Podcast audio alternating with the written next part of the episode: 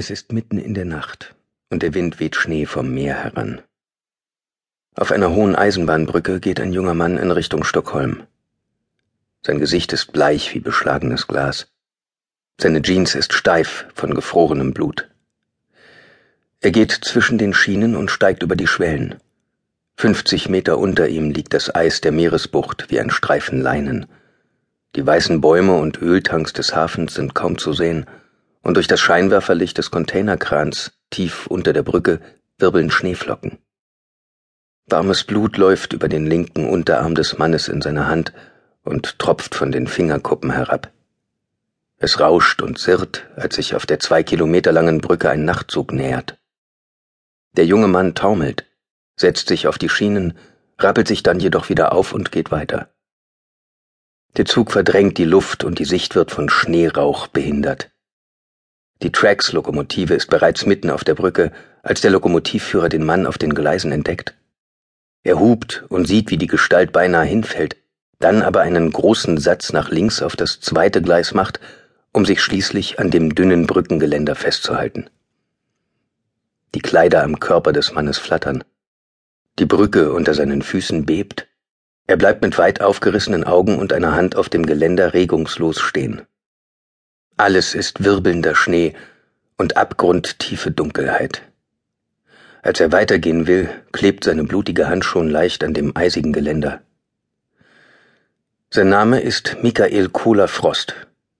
Dreizehn Jahre war er verschwunden und sieben Jahre zuvor wurde er für tot erklärt. Kapitel 1 Sicherheitstrakt der Gerichtspsychiatrie Löwenströmisches Krankenhaus. Das Stahltor fällt hinter dem neuen Arzt mit einem dumpfen Ton ins Schloss. Das metallische Echo fliegt an ihm vorbei und die Wendeltreppe hinab. Als es dann plötzlich vollkommen still wird, läuft Anders Rönn ein Schauer über den Rücken. Von diesem Tag an wird er im Sicherheitstrakt der Gerichtspsychiatrie arbeiten. In dem streng isolierten Bunker ist seit 13 Jahren der gealterte Jurek Walter untergebracht, der zur Sicherheitsverwahrung in der Psychiatrie verurteilt wurde. Der junge Arzt weiß nicht viel über seinen Patienten, er kennt nur die Diagnose. Schizophrenie, unspezifisch, chaotisches Denken, wiederkehrende akute psychotische Zustände mit bizarren und sehr gewaltsamen Zügen.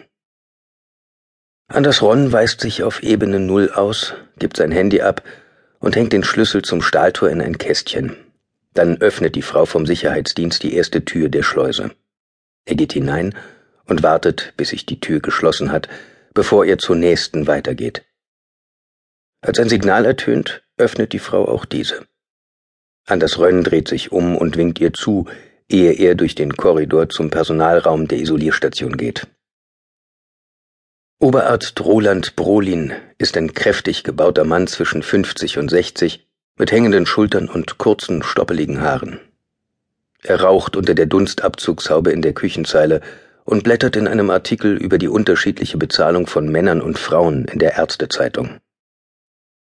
Jurek Walter darf niemals mit jemandem von Personal allein sein, erklärt der Oberarzt. Er darf keine anderen Patienten treffen, keinen Besuch empfangen und niemals das Außengelände betreten. Außerdem Niemals? unterbricht Anders Rönn ihn. Ist es denn erlaubt, jemanden? Nein, das ist es nicht. Roland Brolin schneidet ihm mit gereizter Stimme das Wort ab.